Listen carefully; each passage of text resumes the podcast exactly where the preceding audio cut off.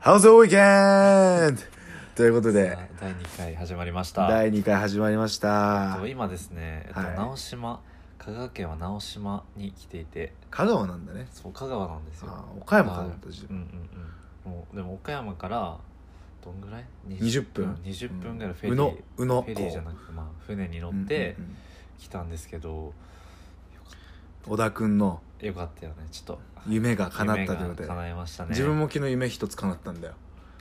うなんですか讃岐でうどんを食べまくるっていうそうね。ですねそう岡山に行く前もちょっとりくくんがねうどん何軒はしごしたんだっけはん8から8杯。自分は3軒ぐらいで離脱してあのカフェにいたんですけどうんうどんが大好き美で味。しかったよねうどんやっぱね本場はね何が違うのって言われたらねこうなんだろうねちょあっさりしてたわ味がうんうんうん優うんしさ優しいなんかね甘い汁がね甘かった、味がや、うん、なんか無駄なもの入ってる感じしなかったしなかったね本当にもうだしのうまみそとううどんだけもうもちもちコシがあるのかないのから細、あの細麺かららそういろんな種類があっていっぱい食べてたよやねっぱりねうん本場のものを食べるっていいねいや本場のもの食べいいね本当に新鮮同じなんかこねとしたけど新鮮うん新鮮だしいいね、やっぱね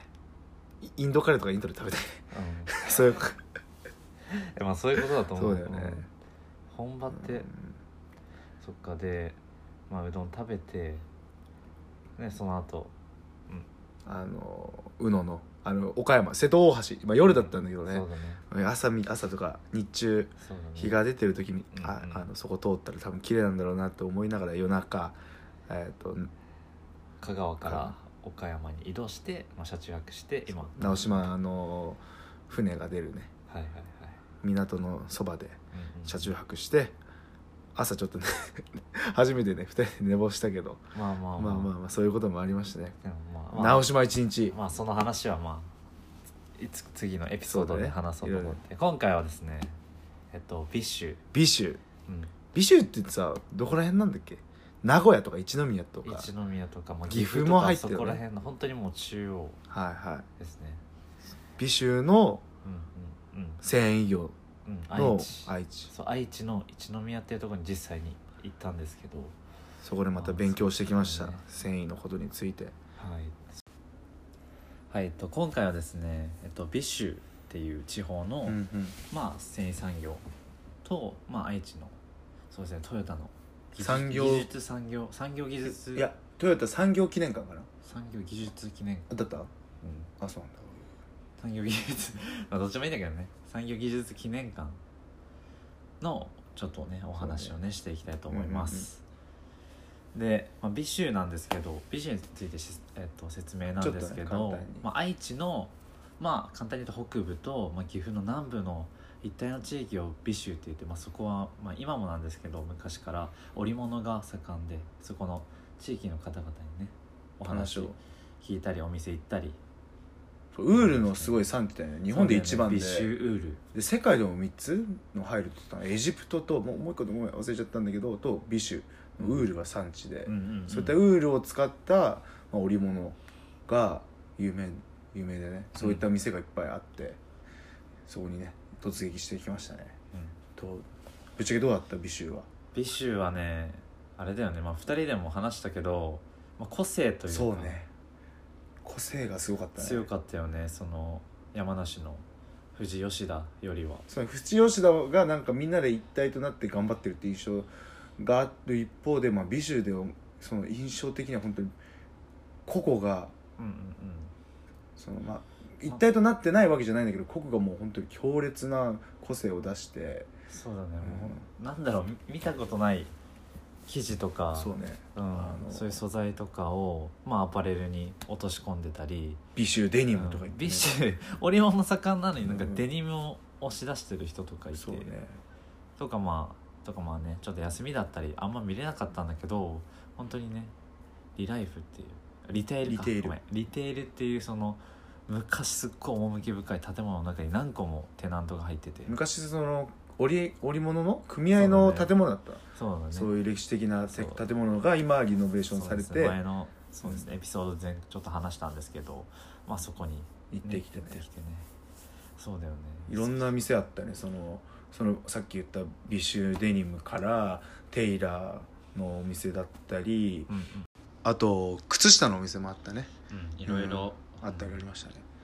うでんすごいね、あの突撃 突撃というかアポなしで普通にがあの入っただけのお店に入っただけなのにいろんなお話させていただいてねそうだでね屋上に神社があってね織物の神様っつそっうてねだねそう鳥居があってで帰りよかったら行くって言ってねみんなでね行かしてもらってその安いや全ーそうあれ祈願っていうね異様だったね本当にびっくりしたねその洋風な建物の上に突然屋上屋上に本当コンクリートの屋上に鳥居がドンってうんあってそこでちょっとね2人でお祈 りしてそのおかげでね今もね何もないね車中泊というか、まあドライブなんもないでねだいぶだいぶかっ飛ばしてるけどまあ、リクのおかげもあるけどいやいやいや決定的なミスはまだないねうん、携帯安全運忘れた転とかそうね安全運転で行ってます、そうだねそうリテールねよかったねいろいろ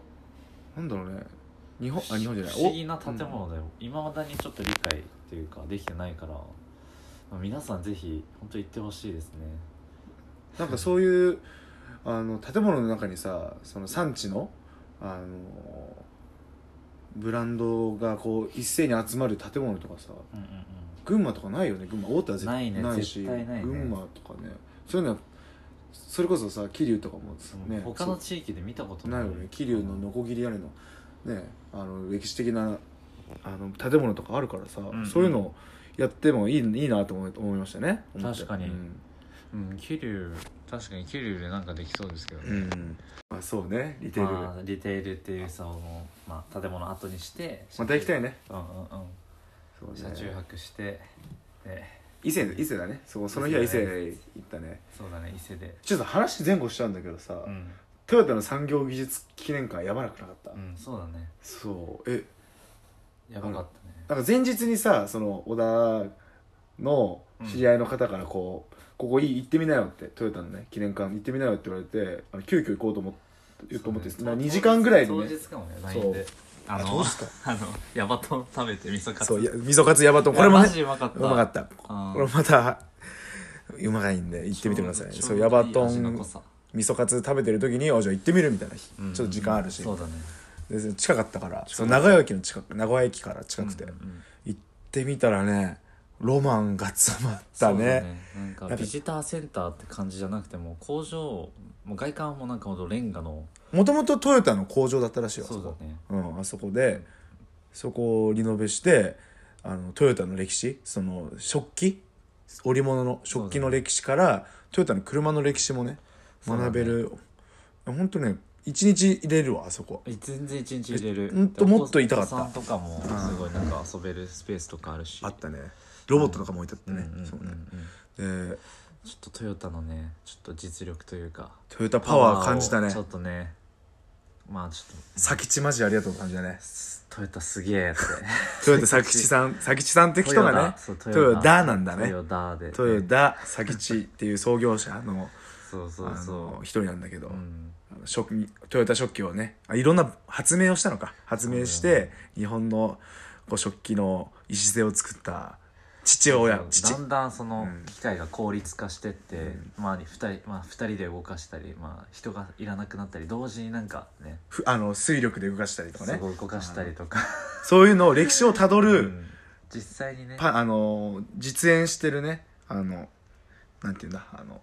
織物織物機がいっぱい機械とかがあってそれを実際見ることができてねであう動かしてた実際そう実際そういうの見れてあ佐吉さんすごいなと思ってこれでまあ例えばこの機械が、まあ、まあ効率悪いってなってでこの機械が生まれましたって、そうね簡単に言われるけ ど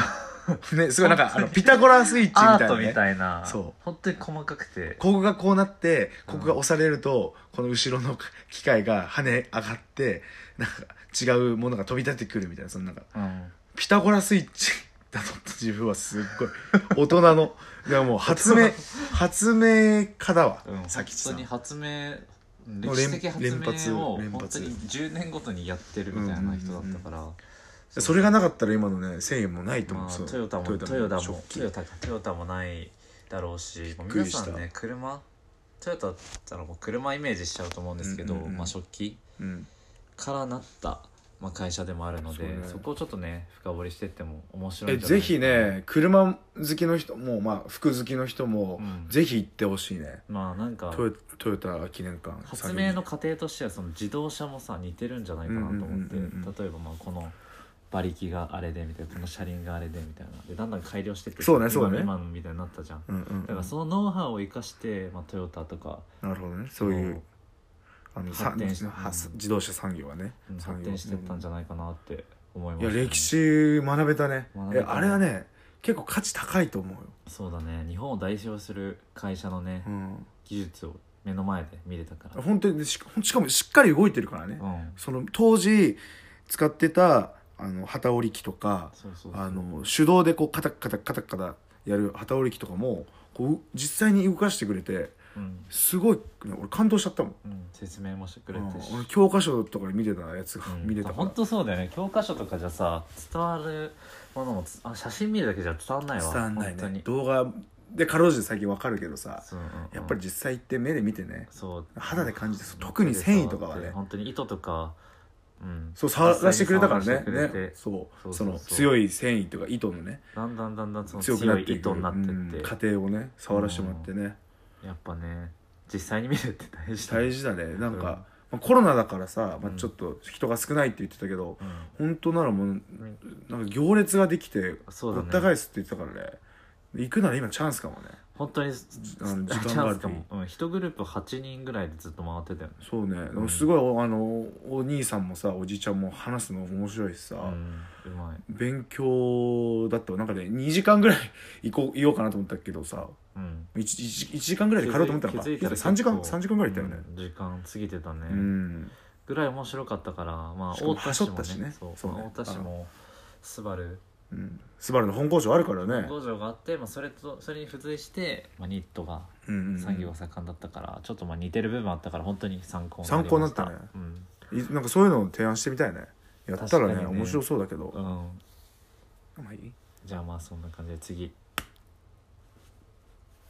そんな感じでその日はねそのトヨタの産業技術記念館行った後にあの一宮行って本当はねファッションデザインセンターっていうすなんか面白いその一宮のその繊維業を取りまとってるこうセンターに行くはずだったんだけどこうなかなか電話電話したら出なくて、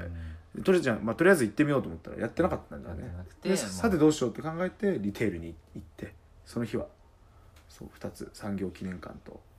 リテールうんうんに行ってその後はどこ行ったんだっけ伊勢かそう伊勢の方に泊まった感じか伊勢にそうだね車中泊海のほんと目,、うん目の前で車中泊してそうね伊勢神宮朝、まあ、朝日見れなかったね、そうねうん、ちょっと残念だった残け念だどけどまああの2人でね朝食作ってねいや楽し海かのっ前でねた楽しかめっっちゃたね楽しかった天気良かったしコーヒーよ入かれったて、うん、や